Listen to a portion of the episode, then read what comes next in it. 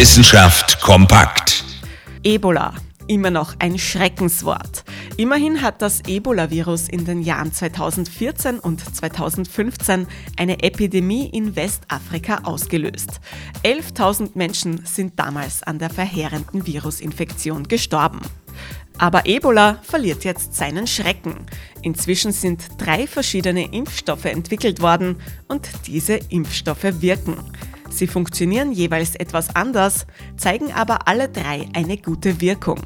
Besonders bei Kindern gibt es eine starke Immunantwort. Die Impfstoffe sind sicher, lösen schon bald nach der Verabreichung eine Immunreaktion aus und wirken mindestens zwölf Monate lang. Auch in der EU sind sie bereits zugelassen. Ein Problem gibt es trotzdem noch. Die Wirksamkeit der neuen Ebola-Vakzine lässt sich schwer belegen. Glücklicherweise kommen Ebola-Ausbrüche ja nicht so häufig vor. Die Antikörper im Blutplasma nach der Impfung sprechen aber dafür, dass die Impfungen prophylaktisch wirken. Gute Nachrichten aus Westafrika sind gute Nachrichten für die Welt. Ganz besonders nach drei Jahren Corona-Pandemie.